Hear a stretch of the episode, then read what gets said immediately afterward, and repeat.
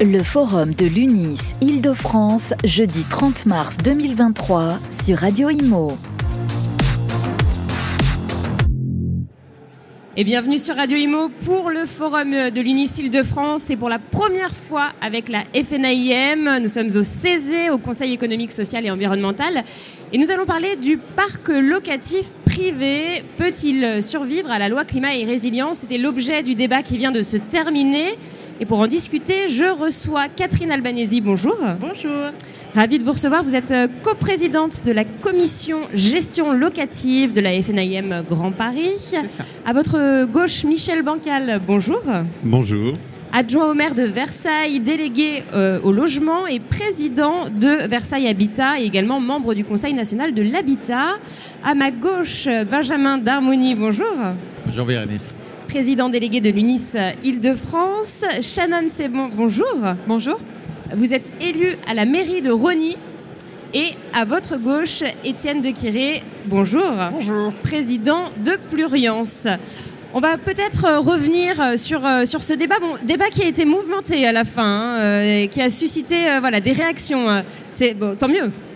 Bah, évidemment des réactions parce que euh, très clairement ça touche euh, au plus près les professionnels, la rénovation énergétique, le sujet dont nous parlons euh, tous les jours quand nous allons au bureau. Et donc effectivement il y a un engouement et il y a aussi de grandes inquiétudes des professionnels de la transaction qui voient un chiffre d'affaires baisser, qui sont inquiets et donc ils le disent et ils le crient. Alors, je, je reviens sur ce que disait euh, le, le monsieur, hein, le professionnel de l'immobilier qui, est- qui est intervenu à, la- à la fin du débat. Euh, il parlait de son chiffre d'affaires, moins 40%. Donc lui, il est dans la transaction. C'est ça. Euh, est-ce que c'est c'est- c'est un chiffre représentatif des Alors- professionnels de, de l'immobilier qui sont dans la transaction? Actuellement, oui, on rencontre un ralentissement de l'activité de transaction, c'est évident. Euh, il faut dire que les années précédentes ont été extrêmement florissantes. Là, il y a tout un contexte économique qui bloque le marché. hein. Il y a le contexte bancaire et puis il y a le contexte de l'incertitude aussi euh, des gens actuellement qui n'est pas euh, pour favoriser malheureusement la transaction actuellement. Oui. Alors ça, à quoi c'est dû euh, selon vous? Alors il y a la rénovation énergétique, évidemment, on en parle. Euh, le, monsieur le disait, il y a les taux qui augmentent, il y a le contexte, l'inflation, on sort du Covid. Il y a, plein d'éléments en fait qui, rentrent en compte. Bah, en fait, c'est l'addition de tous ces éléments et aussi euh, bah, la rénovation énergétique. Il faut bien comprendre que c'est une excuse pour un, acquéreur de faire une offre en dessous du prix. Vous avez euh, au- l'augmentation des taux, on est aujourd'hui entre 3 et 4 C'est énorme. Et très clairement, tous mis ça bout à bout, eh ben, ça nous amène à une baisse. Alors, euh, Étienne disait euh, pendant la conférence entre 20 et 30 pour les lettres F et G. Du prix, vous parlez, hein Hein, Non, du, de- de- prix, du du prix prix, de vente, oui. oui, du prix de vente des appartements. Je ne sais pas si c'est 30%, mais un bon 15% en tout cas, nous à Paris, on le voit. Et même quand on baisse de 15%, on n'est pas certain de vendre. Donc c'est toujours la même chose. On explique à nos clients, bah, écoutez, on va commencer par une baisse de 5. Là, on n'a rien. Puis une, baisse, une nouvelle baisse de 5. Et puis le problème, c'est qu'à un moment, bah, le client, il ne sait, plus, euh, il, il sait plus où aller et il sait plus quoi faire. Euh, Étienne, une, une baisse, une baisse de 20%, ça me paraît énorme. C'est vraiment le cas? C'est ce que, ce que vous constatez? Alors, on parle bien du, de la baisse du prix de vente. Oui, oui. hein. Une décote Euh, en fait de 20%. c'est- C'est encore une fois, j'ai pas- j'ai pas d'éléments euh, de preuve, mais euh, ce qui a l'air de se constater de manière plutôt euh, euh, comme ça, quand on s'y fait circulariser auprès des professionnels, oui, euh, deux notes, on parle de F et G, hein, euh, c'est, oui, entre 15 et 30% pour deux notes de presse, euh, de baisse de prix. Et ça, C'est euh, dans Paris intramuros. non, c'est c'est une tendance nationale. D'accord. C'est une tendance nationale. Et ça, forcément, quand vous annoncez un candidat vendeur de son logement qui s'attend à un certain prix, que ben, finalement son bien vient d'être décoté de 15-20%, ça le fait réfléchir à euh, sa, volonté de continuer à vendre. Voilà, c'est la première raison, ou en tout cas l'une des principales raisons du décrochage du marché de la vente. Alors, est-ce qui, ce qui n'a pas fait peur, est-ce que ce n'est pas aussi la crise énergétique? Parce que euh, les, acheteurs ont peur euh, d'avoir des, factures d'énergie énormes. et du coup, ils, Ils alors, essayent de négocier aussi par rapport à ça Euh, Si, mais quelque part, ils l'intègrent dans le prix. Euh, ils disent euh, ce logement-là est en G, il va falloir générer des travaux, et je décode ces travaux, c'est une estimation, mais ils décodent leurs travaux du prix de vente. L'autre élément bloquant, c'est qu'il n'y a pas d'acquéreur, ou il y en a beaucoup moins. Et euh, les banques sont beaucoup moins enclins à donner du crédit, à des taux d'intérêt qui sont beaucoup plus élevés. Donc voilà, vous avez le double phénomène de vendeurs qui hésitent à vendre et de- d'acquéreurs qui hésitent à acheter ou qui ne peuvent plus acheter. Alors on va parler dans quelques instants des, des vendeurs justement. Juste un- avant un petit mot euh, de nos élus, donc Shannon euh, et euh, Michel. Alors Shannon pour Ronnie, euh, qu'est-ce que vous constatez? Est-ce que c'est le cas? Est-ce que vous constatez une telle décote euh, pour les, les biens mis en vente euh, Euh, Pour moi, les, pires, biens, hein, les, les plus mal notés on va dire. Non, moi, ce que je constate, c'est que, je, le rappelais pendant le débat d'ailleurs, euh, à Rony-sous-Bois, mais en Seine-Saint-Denis de manière plus générale, euh, on a aujourd'hui 66% euh, des, des- habitations qui ont été construites avant les années 1975, soit avant la première loi d'un point de vue de, qui a été mise en vigueur sur la rénovation thermique des bâtiments. Euh, c'est une problématique aujourd'hui qui est majeure, mais euh, je dois avouer qu'en local, c'est pas non plus la priorité principale aujourd'hui des propriétaires bailleurs et, euh, même, des locataires. Enfin, je veux dire, aujourd'hui, c'est pas la priorité. Pourquoi? Parce qu'on est sur une sociologie et une partie de la population qui aujourd'hui a pour seul impératif euh, de boucler, comme on dit, euh, les fins de mois. Et effectivement, comme le rappelait Benjamin juste avant, euh, il y a une question de priorisation qui est à l'œuvre et aujourd'hui on revoit ses priorités. Donc, et, moi je crois que derrière tout ça, j'ai employé le terme de pédagogie parce que je crois qu'il y a un travail de pédagogie qui doit être fait sur les dispositifs qui existent et qui ont été mis en place par le gouvernement tels que ma prime rénov. Et derrière tout cela, il faut faire comprendre que euh, écologie, rénovation thermique des bâtiments n'est pas incompatible avec la lutte contre les inégalités et que, in fine, c'est la société dans son ensemble qui est, euh, bénéficiaire, on va de ce cercle qui, pour moi, est vertueux. Donc, je crois qu'on peut faire inverser la tendance et qu'il faut arrêter systématiquement de diaboliser euh, tout ce qui a trait euh, à l'écologie, même pour les populations les plus modestes, parce que je veux ici rappeler un chiffre. Euh, Aujourd'hui, 80% euh, des personnes qui ont pu bénéficier de ma prime rénov, ce sont les foyers les plus modestes. Et ça, c'est important de le dire, et je crois que tous, collectivement, on a un rôle à jouer pour mieux faire passer le message. Michel, peut-être une, une petite réaction euh, nous, on le... je constate pas une vraie baisse pour l'instant, même euh, si ça peut venir de- du prix de l'immobilier à Versailles, parce qu'on est une ville qui reste très attractive. Euh, moi, ce que je disais en tant que... Je suis aussi donc président d'un bailleur social qui gère 5000 et quelques logements. Et moi, la crainte que je vois venir, c'est que le marché de l'immobilier s'est déjà ralenti, et dans le social et dans le privé. À partir du moment où on va interdire à la location certains logements, plus d'autres qui vont sans être interdits voir leur loyer gelé, c'est-à-dire que les, les propriétaires ne finiront par ne plus avoir les moyens de faire des travaux. J'ai peur qu'on arrive un petit peu à... Déjà, on va raréfier l'offre avec une demande qui, a priori, n'est pas en baisse. Donc ça veut dire une masse encore plus importante de gens qui se retourneront vers le parc social parce qu'ils n'auront pas accès au parc privé, puisque l'offre étant raréfiée, ce qui reste, ben, bien entendu, les prix vont augmenter. Et dans un deuxième temps, le fait que vous ayez des immeubles privés sur lesquels les gens n'auront pas les moyens de faire les rénovations parce que les loyers auront baissé, eh ben on risque de se retrouver avec ce qui est arrivé avec les lois de 48 où vous aviez des immeubles dans certains cas qui étaient en état pitoyable parce que les loyers payaient à peine les taxes foncières. Donc les gens les entretenaient plus. Et il y en a même, même à Versailles. hein. Il y a 30 ans, on a récupéré des immeubles qui n'avaient plus de propriétaires. Les héritiers avaient préféré ne pas demander l'héritage compte tenu de... le- voilà. Donc on va raréfier l'offre et on va avoir encore plus de demandeurs pour le parc social. Or, on est déjà en situation très tendue. hein. Versailles, euh, la ville de Versailles, on a 22% de logements sociaux et on a à peu près 22 000 demandeurs en Ile-de-France qui ont mis Versailles dans les villes qu'ils souhaitent. Alors, pas obligatoirement en première position, mais euh, pour vous dire, et je pense que ce type de loi va pas simplifier les choses. Nous, on devrait arriver, peut-être pas dans les délais, mais pas loin, à rénover notre parc parce qu'on a un parc en bon état globalement. Mais dans le parc locatif privé, ça va pas être le cas. Et ça, comme je le dis depuis le début, quand on parlait du choc de l'immobilier euh, qui avait été employé par le président de la République, je disais souvent, j'ai peur que ça soit le choc du Titanic contre un iceberg.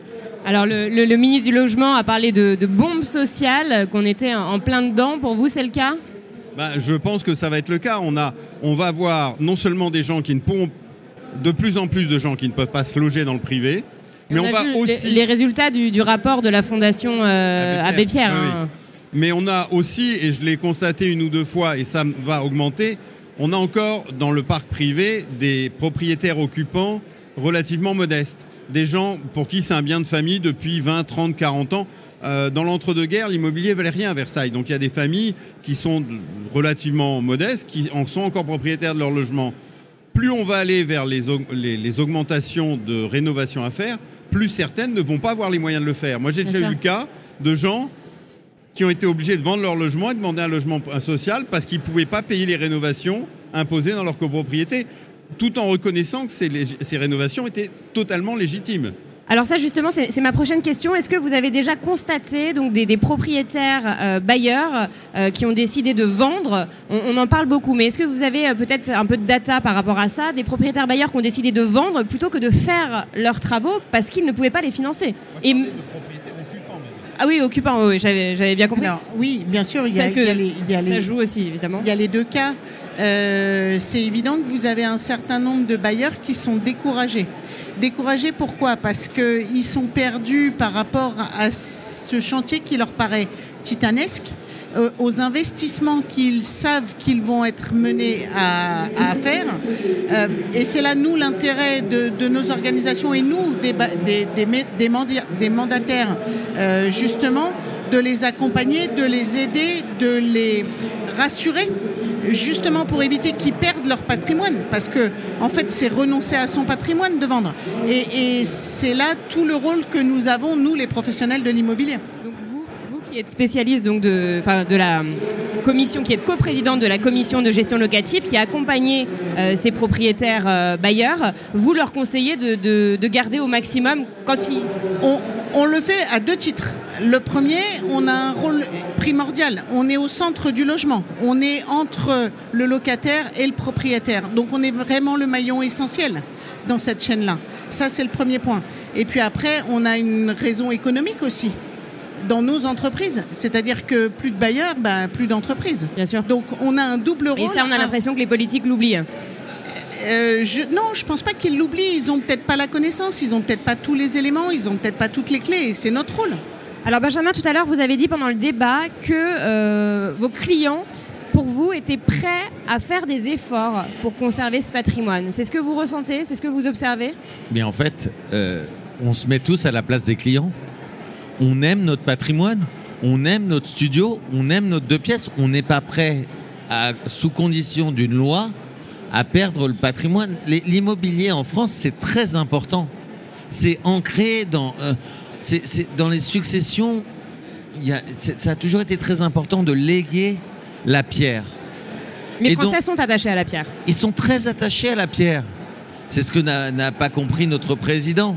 Euh, parce que il, a, il a une, volonté, lui, qu'on se détache de cette pierre. Mais les bah, c'est un, un, banquier. Hein. Ouais, mais les, Français ne sont pas prêts à cela. Mm. Donc, par définition, c'est pas à cause de la rénovation énergétique qu'ils vont vendre leurs biens. Pas, en tout cas, pas tous. Et donc le principe, c'est que, eh bien, ils vont faire les efforts nécessaires. Moi, j'ai beaucoup de, bailleurs qui font de gros efforts. Alors oui, ils vont nous demander de tirer les prix un maximum. Oui, ils vont nous demander trois fois si les travaux sont réellement à faire.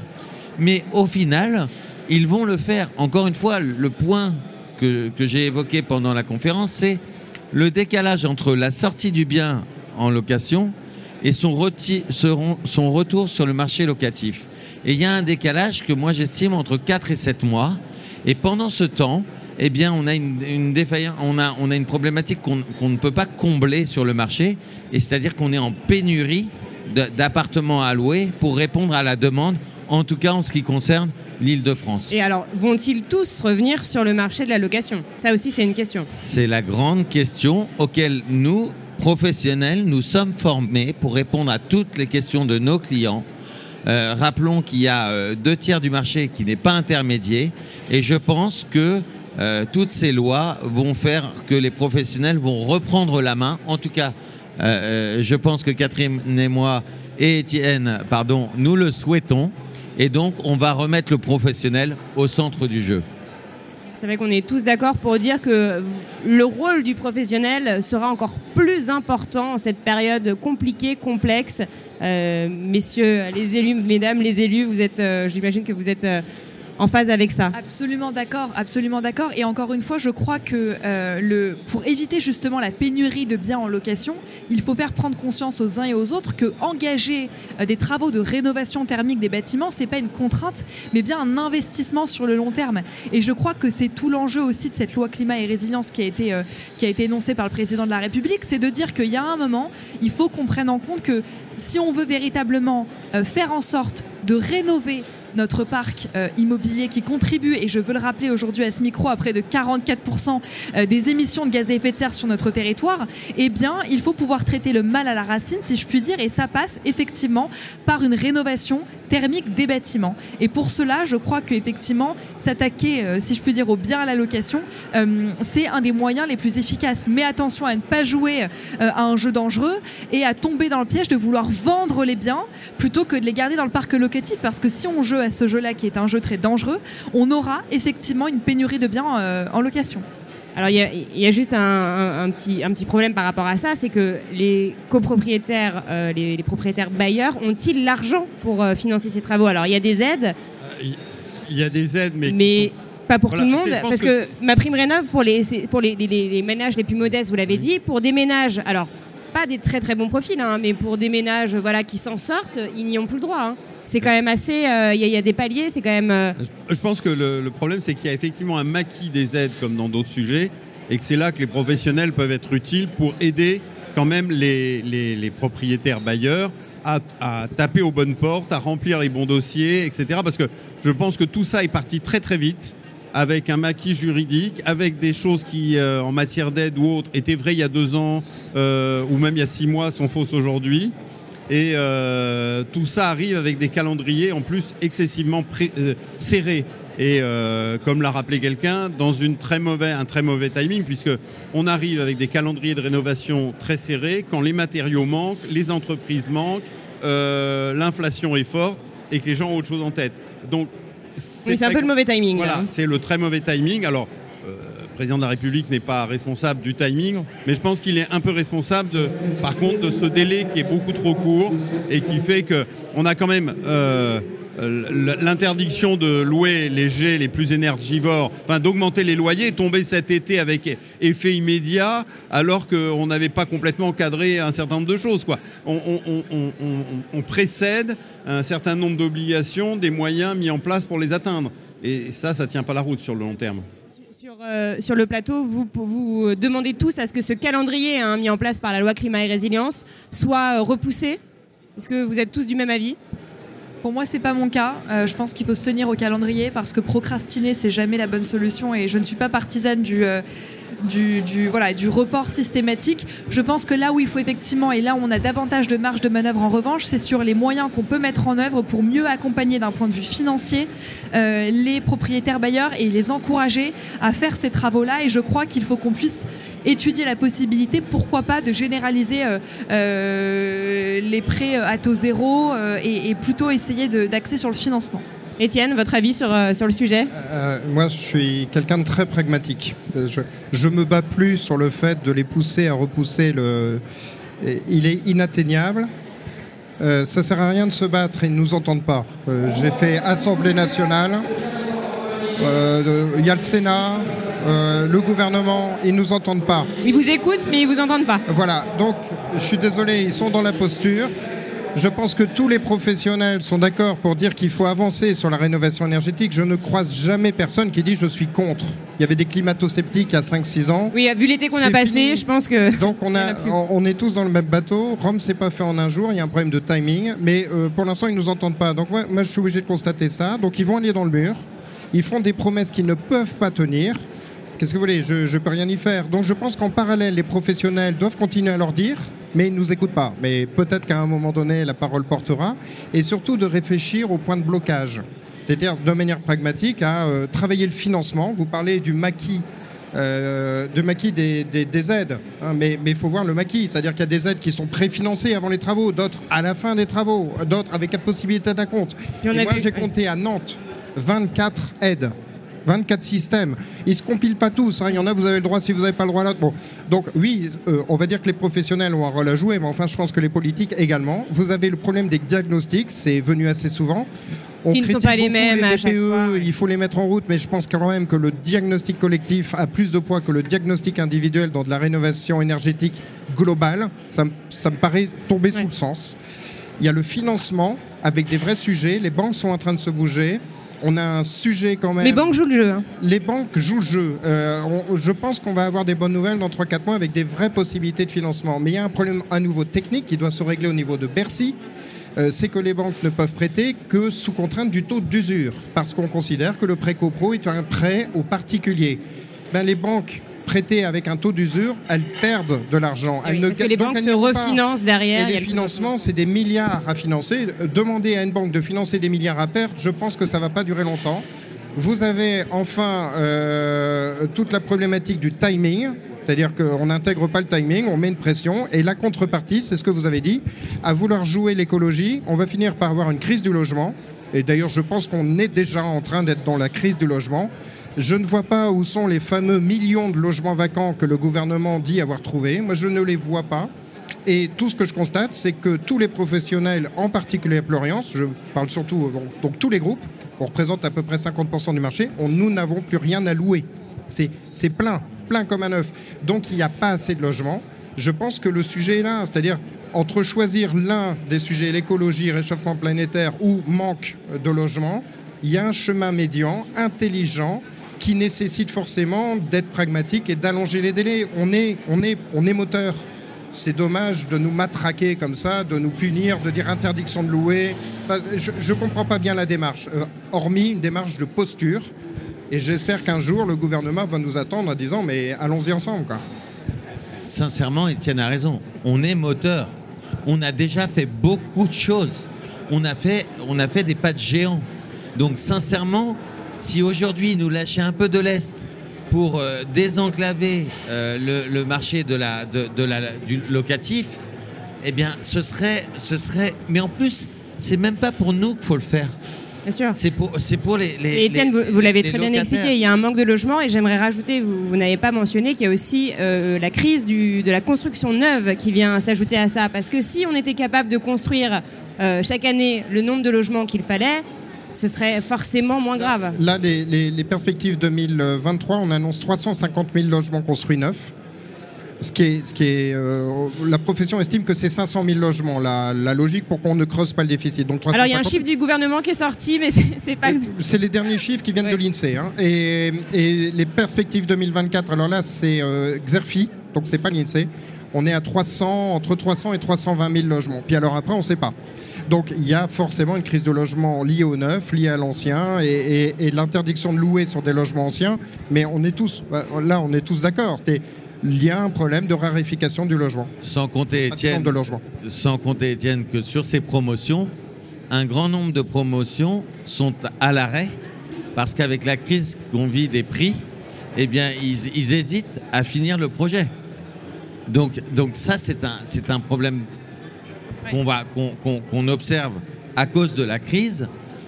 Et, et- et- et finalement, est-ce qu'on va atteindre ne serait-ce que ces 320 000 ou ces 350 000 Ça va être un vrai sujet. hein. un sujet dont on parlera euh, sur un prochain plateau. Merci beaucoup, en tout cas, à vous cinq d'avoir euh, été présents sur notre plateau. Et Merci. à tout de suite pour une prochaine table ronde. Merci Bérénice. Le forum de l'UNIS Île-de-France, jeudi 30 mars 2023 sur Radio Imo.